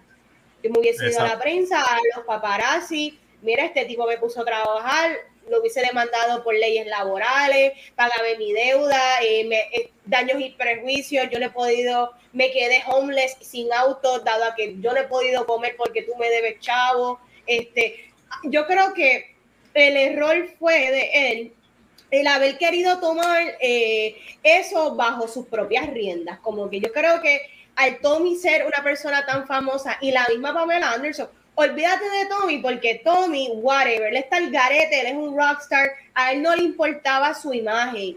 Pero el hecho de que ya le estaba con Pamela, él quizás pudo haber hecho como que una amenaza, diablo loco, en verdad, si, si tú no me pagas los chavos, yo voy a tener que empezar a inventarme embuste.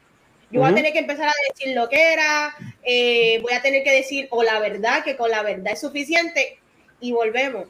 Que si iba a ver afectada como quiera, era Pamela. Porque a, a la gente de los 90 y al sol de hoy solamente les importa la imagen de la mujer.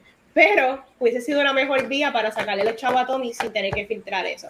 ¿Qué ustedes hubiesen hecho y cómo ustedes ven lo que él hizo? ¿Justifican ciertas cosas? Mira, eh, por eso es que estoy bien interesado, porque me enteré después, buscando información para este episodio, de que viene el documental de Pamela Anderson, porque yo quiero escuchar la versión de ella. Que no vaya a ser que esta serie sea como la película de, de, de Wutan Clan, que tiene unas críticas de que ellos pusieron lo que les convenía. De que no esté escrita para eso mismo, para uno tener un poco de empatía con, con, con la persona que, que, en la vida real, porque busqué información de él, él está chilling, él está haciendo cosas, está haciendo, es como medio artista, y ha hecho cositas por ahí. De qué fue lo que pasó, si de verdad fue sin intención, pues si lo vamos a llevar por la serie, por lo que pasó, hay una línea bien cool de la amiga de él, porque él se siente bien mal, porque lo, lo brutal es que esta serie presenta que la mujer se invalida de tal forma que él ni pensó en Pamela Anderson cuando soltó el tape. Cuando ya le dice la, la, amiga de él, ¿verdad? La, la actriz porno que fue pareja de él, que, que la jodió, que él cae en cuenta, es como que bien genial de parte de la serie, que eso es lo que pasa, que, o sea, ni pensaron en Pamela. Y ella le dice, tú no eres una persona mala, tú eres una persona buena que hizo algo bien jodido, pues eso está bien cool, porque, ¿verdad? Todo el mundo comete error y todo eso, aunque esto fue súper brutal. No lo estoy justificando, pero quiero escuchar la versión de Pamela Anderson, porque me huele que no, no, no es tan así como lo dicen en esta serie. En cuanto a que yo hubiese hecho, para compararlo en tiempo actual, esto es como si el Residente Bad Bunny me pide una pintura bien cabrona de la pared y me la paga después. Que yo me van a pagar, ¿sabes? Porque sea, ellos tienen chavo, pero yo estoy invirtiendo mi dinero, mi tiempo, es el único guiso que tengo, eh, aparte de, de, poner la foto en, Facebook, en Instagram de que estoy en casa de residente, bien cool, no estoy cobrando. Pues, hermano, honestamente el personaje es, es, un spineless person, en mi opinión, porque tras que liquió el video, esa idea lo que era de, de robar, yo, yo hice contigo y yo, yo hubiera ido a la prensa pero, mano, Tommy Lee sí, él es artista, él es famoso, pero yo lo hubiera hablado normal. Mira, este, René, a hablar con calle 13. Yo estoy pelado, yo tengo que pagar la renta, no tengo chavo, yo sé que tú me vas a pagar, el auto, eres residente. Necesito que me dejes algo, un adelanto, algo, porque si no, no voy a poder hacer el trabajo porque me quedé sin dinero para yo comer y vivir. Y si ahí pues el residente me dice, diablo, está cabrón, es verdad. O sea, lo que la parte que Tommy quiere cambiar las cosas 20 veces, él es el cliente y él es un fucking rockstar y eso te va a dar issue, este standing. Yo cambio las 20 cosas que el cliente diga. El issue es que me tienes que dar dinero porque no puedo comer. Eso lo, yo solo yo lo, hubiera dicho así normal, de más, más ridas, más tranquilo. Si hay residente me vota para el carajo, pues me voy para TMC. Como tú dices, me voy para, para Comay, me voy para el programa Molusco y soy la víctima, la víctima. Y, me quedo operado y nada, y lo tiro al medio. Entonces, como todo en la vida, porque Molly Cruz no se llevaba con Guns N' Roses, ni con, porque esa pandilla lo escuchaba. Yo decía que Residente era un cabrón y que no me pagó, y J Balvin me iba a dar los chavos, y me iba a hacer un mural del hot dog bien brutal. Eso es lo que yo he hecho. En mi opinión, el tipo es un spineless que no tiene, ¿verdad? Los pantalones de de expresar eh, la incomodidad porque era eso, o sea, no era así como que, mira, así, este, qué sé yo, pero tú tienes chavo, mira, no le insultes, claro que tienes chavo, el fucking Tommy Lee, dile, mira, estoy pelado. Y ya, eso es lo que yo he hecho. Mira, yo, ay, Dios mío, Vani, qué pregunta. Este, esto es hipotético. Mira, tú me pones en esa situación, en, en quién es él, tú me pones como ese, como el personaje, como, el como la persona que, que se Rogen, yo hubiese hecho lo mismo. O sea, yo hubiese hecho lo mismo. Yo estoy limpiando, haciendo algo en la casa de alguien famoso y me topo con un video así. El video se va a poner en mi pantalón, en mi jacket y nos vamos por ahí abajo a hacer un beating war. Es la realidad. Este, y yo creo que el righteousness de decir, ah, o sea, maybe, no sé, quizás, no sé, yo, tú me pones en esa posición como esa persona, yes. Hoy en día, no, jamás. Eh, it's fucking disgusting, it fucking sucks. Este, pero again, todos somos humanos. Aquí nadie es perfecto. Even hoy en día, uno nunca sabe en qué situación uno puede caer que llegaría a hacer X o Y cosa parecido a eso. So, desafortunadamente, el famoso adage de never say never es bien válido en una situación como esta. A mí me gustaría pensar que no, pero pues, este, you never know. Pero esos 90, mira, estamos hablando hipotético aquí, whatever, este podcast. You would have done the same thing. I would have done the same thing. Dame un millón de pesos. Tengo un videito aquí de dos personas famosas y fuck lo demás. Yo iría, porque por ejemplo, el, personaje de Seth Rogen, que honestamente, déjame buscar cómo se llama el cabrón personaje, este Ran, Ran sí va donde él y, su, y el jefe, el contractor, van a donde Tommy Lee. Es que Tommy Lee es un douchebag, un fucking tipo que está acostumbrado a que las cosas se sacan a su forma, que dijo, cabrón, fuck you, no te voy a pagar nada y los voy a votar cuando el trabajo que yo estaba haciendo no, era un trabajo malo, o sea, él los votó por ser un cabrón, honestamente. Este, ¿Qué yo hubiese hecho? Eh, siendo yo como soy, yo, tú me conoces a mí en lo personal, tú sabes que yo soy una persona un poco intensa, ¿verdad? Este, por decirlo así, un poquito, un poquito intensa, ¿verdad? Yo que lo va, no, es como Vanesti, vi un, momento mío en, en, en, Bookmark, ¿verdad? ¿Te acuerdas? Ay, cómo olvidar esos momentos. Como los quería coger de bobo en un canal de televisión que hasta ya está muerto, yo creo. Pues nada, seguimos hablando. Este, honestamente, yo hubiese hecho algo así o peor. ¿Sabes? Como que en esos momentos, uno encojona o está más de 10 mil dólares en deuda, este, no tienes cómo pagar las cosas, tú lo que quieres es eh, ver a esta persona jodida, honestamente, ¿sabes? Y ese es el problema de como sociedad también, que, que, que no paramos y no miramos las, bien las cosas y lo que estamos haciendo. Nos, nos venimos a dar cuenta, bueno, me vengo a dar cuenta cuando ya la cosa pasó, cuando ya metimos la pata, cuando ya le jodemos la vida a una mujer como el caso de Pamela Anderson. Y ahí que entiendo que está el problema de nosotros como sociedad. Este, y, y me incluyo, porque yo, yo soy así, ¿sabes? Y, y uno puede eh, aprender 20 mil cosas y manejarse de manera distinta, pero yo siempre he dicho que la gente no cambia. La gente es quien es. La gente modifica algunas acciones. Este, yo así, yo o, hubiese buscado a alguien para que demandara, por ejemplo, yo, conozco gente que son abogados, este, yo hubiese dicho, mira, voy a demandar a este cabrón y te pago con lo que me gane la demanda. Este, pero como le, le dijo el contractor, eh, Tommy Dipo ya hizo por 20 mil tangentes que podían joder también la demanda. Tú sabes que, honestamente, yo soy yo lo mismo. Yo, ¿sabes? Y después estaría como él, dando vueltas chasing my tail, viendo cómo lo puedo arreglar, este, porque no, no, no pensamos, no pensamos, estamos en el momento y de mecha corta, y así que se joden las cosas. Se joden relaciones, se joden eh, vidas, como en el caso de la serie, y en verdad que está, está cabrón. de, de, verdad que de, definitivamente todos somos humanos y todos tenemos, todos hemos, hemos cometido errores y todos podemos llegar a un punto en que hacemos cosas malas y todos lo hemos uh -huh. hecho. Y hey. diablo, todos somos el cabrón historia de alguien. el literal, el episodio no era de ese torno negativo, pero yo creo que después de que se acabe el episodio me voy a quedar pensando en todas las cosas y cómo yo he afectado la vida de otras personas. Pero mira, vamos a hablar de lo mejor y lo peor de la serie rapidito, porque este programa no puede durar tres horas, Corillo, me voy a volver loca. Estamos, este... ahí, estamos ahí dos horas. Mira, voy a arrancar rapidito con mi top. Mi top definitivamente fueron las actuaciones, las actuaciones de, de Lily James, Sebastian Stan, eh, Seth Rogen, yo creo que todo el mundo lo hicieron como que they all brought their A-game y se notó en la serie. Garbage, garbage de la serie y no es la serie, es el hecho de que la serie está buena, el hecho de que la serie tiene unos mensajes bien importantes, eh, no tan solo ¿verdad? de la relación de ellos, es más lo que podemos aprender como enseñanza y como eh, el cuentito de que shit happens y las consecuencias está cañón porque esto es de la vida real. Esto sí, uh -huh. probablemente para ellos es, es la, la, historia de horror de ellos este, al sol de hoy.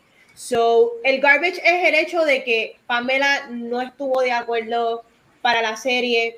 Me hubiese gustado que, que de alguna manera, yo no sé por qué, ¿verdad? Pero si en contra, si tú vas a contar la historia de una persona que está envuelta, se supone que tú por lo menos trates de estrechar la mano y, que lleguen a unos acuerdos, porque esa, esa, es la manera bonita de hacerlo, de que ellos la puedan hacer de cualquier manera, claro, cualquiera puede contar esta historia, pero se hubiese visto más bonito de que se llegaron a unos acuerdos, si ella quería unos chavos, denle los chavos, porque ella es la persona que están contando la historia, es la que se jodió por esto. So, eso es lo que para mí el garbage es que el hecho de que pues ella no estuvo de acuerdo y no sé tras bastidores qué realmente pasó, pero hubiesen dado la milla extra. Sí, y tú. Eh, mano, top, nada, todas las actuaciones, como ustedes dijeron, la producción, la calidad de producción, porque sí, Sebastián Stan es que tiene un estilo de voz y unas expresiones faciales que estás viendo a Sebastián Stan, pero yo considero que hizo muy buena actuación porque después de ver la serie revisité los discos de, de Morley Cruz y mano, la forma en que Sebastián está en la parte que estaba tocando la batería, el movimiento, cuando tú escuchas uh -huh. el disco, se nota que él está haciendo esos movimientos, el o Tommy Lee de original.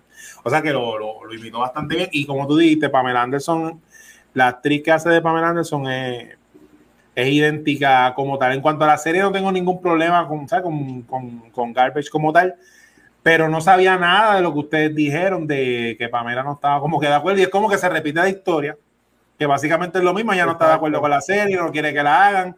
Y como para ese tiempo, ¿verdad? Según lo que dice la serie, eso salió, vendieron los derechos, son figuras públicas, los derechos, ¿quién los tiene? Vivid Video, qué sé yo. Los compré por millones después.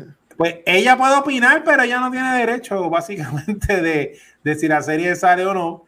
Así que es bien triste que todavía eso, ¿verdad? Esa cosa que le pasó le siga persiguiendo.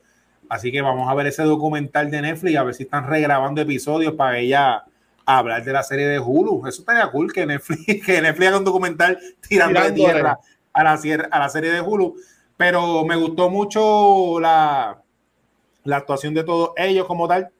Y, y mano, Hulu quería, quería mencionar, ¿verdad? no sé qué oportunidad voy a tenerlo. De todos los streaming services, yo no sé, ¿verdad? Que tan famoso sea Hulu, pero tiene la mejor interfaz. A mí me encanta como Hulu presenta las cosas, las series, las peliculitas. Porque Netflix es tu watch. Netflix tú te duermes y te pones el trailer, te pones entrevista y ¿qué está? Y lo apago. Está bien completa, si te pero cuenta. Está, está, bien stylish el, la interfaz. Sí. ¿Y tú, Gary? Mira, este, obviamente las actuaciones, eso se, ha dicho aquí, se va a decir, este, estamos en el año, ay, yo creo que yo lo había mencionado en un episodio aquí, estamos en el año del prosthetic penis, así que este, los prosthetic penis se siguen ganando, si has visto Euphoria y ahora has visto esto, sabes de lo que estoy hablando, este, las compañías de los prosthetic penises están ganando muchísimo. Mira, para mí el outside, el, eh, algo bien que mencioné al the very beginning, es que a mí me encanta cuán outside of the box esta serie fue en, en cuestión de narrativa. Este, I mean, for Christ's sake, tenemos un Talking Penis. Yo pensaba que Talking Penis salía más, porque ese es el, el actor este loco que tiene por así. Sí, el del pelo. Sí. Tenemos un Talking Penis. Este, me encanta, o sea, nuevamente, yo creo que tú no puedes decir este tipo de historia basado en este video infamous video sin, sin irse de la manera que se fueron. A mí, por mí que se hubiesen ido hasta más lejos. Este, porque es Sebastian Stan. Así que todo lo que todo, todo, todo, everything. Este, garbage. Eh, eh, Seth Rogen gets on my nerves. Este, I'm sorry, yo nunca he sido super, no lo odio, pero yo nunca he sido super stan de él. Me está rompiendo el corazón. Llegaba el momento que yo estaba como que get him off my screen, go back to Pam and Tommy. Este, llegó un momento que se me puso un poquito insufferable en la serie. Entiendo que el personaje de él tiene que ser así, pero hay momentos que es como que, oh, Seth Rogen, I don't hate you, pero, oh, I, I, él es el tipo de persona que todavía hay como que I'm there, like almost there, pero todavía hay algo de él como que, que me incomoda. Este, y obviamente lo que dijo Vale, lo que dijo Chizo, este, yo creo que el mensaje de la serie es negado por la misma serie al no traer a Pamela Anderson on board y por lo que ella ha dicho supuestamente en entrevistas y whatever, que ella rogó que no la hicieran in the went ahead with it. So yo creo que el gran mensaje que tú tienes de que como tratamos a las mujeres, tú mismo niegas ese mensaje que quieres dar porque te fuiste full steam ahead sin el consentimiento de la persona de la cual la serie se trata. Este, eso, eso yo diría que, que es, eh, eh, es, lo grande, lo grande negativo que tiene la serie. Bueno, yo. Yo entiendo que no es que así la, la trata bien a ella, porque no, no lo que pasa está cabrón. Pero para, para mí que, como comentamos ahorita al principio, este, they shine her in a good light, tú me entiendes, ¿sabes? Enseñó su forma de ser. Yo conocí mucho de Pamela Anderson, más allá de que era la mujer de Baywatch, ni todo eso por el estilo. Este, pero estoy pero igual que tú, ¿sabes? Si no tienen permiso, pues en verdad, de, si, si se han aguantado, este, pero nada, es lo que es, ¿verdad? Para mí que el top es las actuaciones de Pamela, Pamela Anderson, de Lily James, de Sebastian Stan y de el flaquito que está ahora que vende eh, bases bien cool en Instagram, Seth Rogen, eh, hasta dijimos Nick Offerman, que tampoco nos sale tanto, por a mí me encantó también este, él. O sea, para mí que las actuaciones y lo que fue el libro estuvo espectacular. O sea, estuvo todo súper bueno, honestamente. Eh, algo negativo, que pusieron, honestamente, siendo egoísta, que le podían haber metido 10 episodios, dos más. O sea, porque la, la serie termina. Yo entiendo que no, no que haya estado más cool, porque básicamente te- termina cuando se pone ya con ella violento. Este, que ahí fue el verdadero que causó el, el divorcio. Pero. Como no sé, no sé, como que quería ver más. O sea, quería ver después de Where Are They Now de VH1 y que me contaran y toda la cosa. Pero pues ahora pues vendrá el documental de Netflix que ahí podré seguir viendo todo lo que pasó. Pues honestamente, yo diría que esto no es ningún garbage. Y obviamente sé que, bueno, pensaría que esta, que esta serie no va a entrar en mi top 10 del año porque estamos todavía en marzo y este año tiene un cojón de videojuegos bien cool y un par de cosas que van a salir que están, entiendo, que llegan a las 10. Pero si fuera un año light, si esto fuera un año de pandemia, que no se dieron muchas cosas, yo podría ver hasta esta serie entrando en mi top 10 este, del año, porque honestamente yo no le encuentro algo negativo a esta serie. No fue perfecta, obviamente, pero todos los episodios me- me mantuvieron ahí. Este, me gustaba el, framing que les hacían, con donde los picaban los episodios. Este, yo, entiendo honestamente que me, me encantó. Es estado épico que también las boobs de ellas que eran de busto también hablaran. Y hablaran las boobs con el huevo de tipo, con el pene del tipo este o whatever, ¿sabes? Como que, no sé. Yo, yo me he seguido más en ese viaje. Yo pensaba que Talking Pins iba a salir más. A los a los sausage party. Exacto, Sausage uno party. nunca sabe. Pero después ahí entiendo que se, se volvería una sátira y como que mofándose de ellos. O también entiendo por qué entonces maybe eligieron no hacerlo de esa forma. Pero honestamente yo no le considero ningún garbage a la serie. Corillo, eh, recomendamos la serie Pam and Tommy de Hulu. Yeah. Es- véanla, por favor. Y por si acaso, es un, como dijo Gabriel, es un prosthetic, no es de verdad. Sí. No, y mira, diría que acuérdate, si tú eres fan de, de Marvel y te gusta, siempre te ha gustado Winter Soldier, te ha gustado Él, él es un buen actor. Y Él como dijo. Vane, con Fresh, yo creo que estamos en este little renaissance de él demostrando, mira, Marvel no me dio, vamos a ser honestos, Marvel nunca le dio a él nada para hacer como el Winter Soldier. Este, y aquí tú estás viendo a Sebastian Sanso, él, él puede atraer ese Marvel core fans para que lo vean a él como un actor serio. He's really good.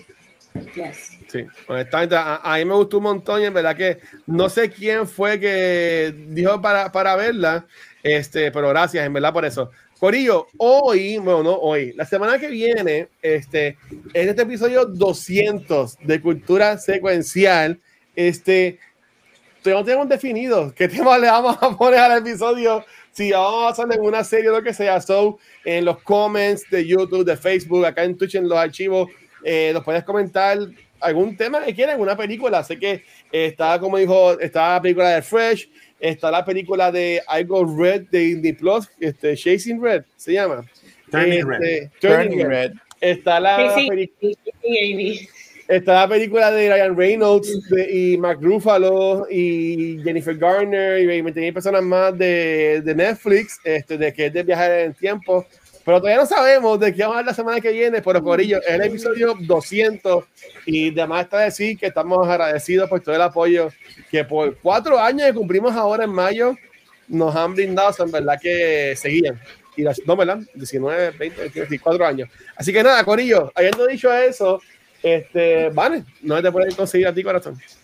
Gente, a mí me consiguen Instagram y Facebook como Vanesti, dame like, dame share. Y mira, yo estoy subiendo ahora Reels, así que entra a mis redes sociales y dame like. Tranquilo. Envíame un besito, siempre. Sí. Vaya, tírate un TikTok. No, todavía no. ya, yo, ya yo soy viejita. Ah, Todavía. Este, Chizo, no te consiguen a ti, mano. Mira, me consigue con Mar Centeno en Onda Nerd, donde quiera que escuches podcast, Chizo Comic en Instagram y Twitter y Chizo en Facebook. Brutal. Dímelo, doctor, no te consiguen a ti. Sencillito en todos social media como Gabucho Graham, mucho Oscar post en la próxima semana y media. Sorry, Uh, not mira. sorry. Gabriel, este, uh, uh, fueron los Critics Choice Awards en estos días, ¿verdad? La- el domingo pasado junto con los BAFTA. ¿Qué, qué uno tiene que hacer para entrar ahí? Yo lo voy a decir aquí, Corillo. Eh, entra- entraron para uno este, aplicar para ser Rotten Tomato Critic. Yo apliqué, así que vamos a ver qué pasa. Este, pero yo no sé ni qué hay que hacer, pero en verdad, Gabriel, mira, ver, en eso. Ay, a mí me encantaría. Ah, yo estoy loco porque yo, si yo tuviese el tiempo ahora mismo, pero como yo estoy bregando con mi libro y con Tenure, que es mi primordial, no, se me hace difícil sacar el tiempo. Porque para tú entrar a ese tipo de asociación, en verdad tú lo que tienes que hacer es escribir. O sea, tú lo que tienes que es montar un repertorio de escribir. Así sea en un website, en blogs, en podcast. Tú tienes la página de cultura ahí, ahí para ti, tú lo sabes. Exacto. ojalá fuera todo podcast, pero ellos quieren ver escritos este, y hopefully soon tengo tiempo para sentarme a escribir. Pero sabes que yo apliqué porque tú puedes aplicar por podcast. Ah, pues ahí está. pero para Rotten Tomatoes, tú dices. Sí. Ah, porque oh. ellos, piden unos requisitos y nosotros cumplíamos este, por podcast. Yo puse cultura secuencial. Este, no yo, obviamente, porque qué carajo yo. Pero, ¿sabes? Yo puse cultura secuencial este, de que en, los requirements que pedían, pues nosotros estábamos ahí. So, pues nada, Corillo, este, a mí me consiguen como el Watcher en cualquier red social o como dice Aldros en eh, Watcher Tomate, Watcher Tomate. Los, los, quiero mucho.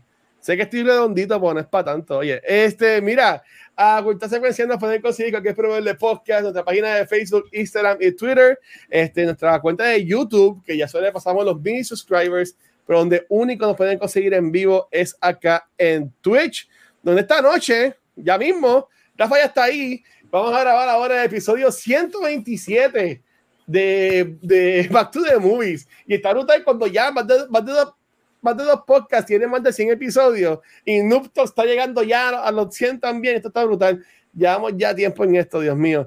Este, esta semana no grabamos Noob Talks, pero sí grabamos ayer el episodio de Beyond the Force que estuvimos dos horas hablando de un trailer de tres minutos. Wow, muy bien. muy bueno. Como manda. Y la pasamos brutal con, con Megan, este, Gabriel y Rafa. Socoría, en verdad, nuevamente. Gracias por todo el apoyo. No vamos a tomar el like de Twitch porque seguimos ahora con Back to the Movies, pero Vane, despídete esto, mi reina. Corea, hasta aquí otro episodio de Cultura Secuencial. Nos vemos la semana que viene, donde no sabemos cuál es el tema, pero estamos abiertos a sugerencias. Besitos. Chequeado, mi gente. Gracias.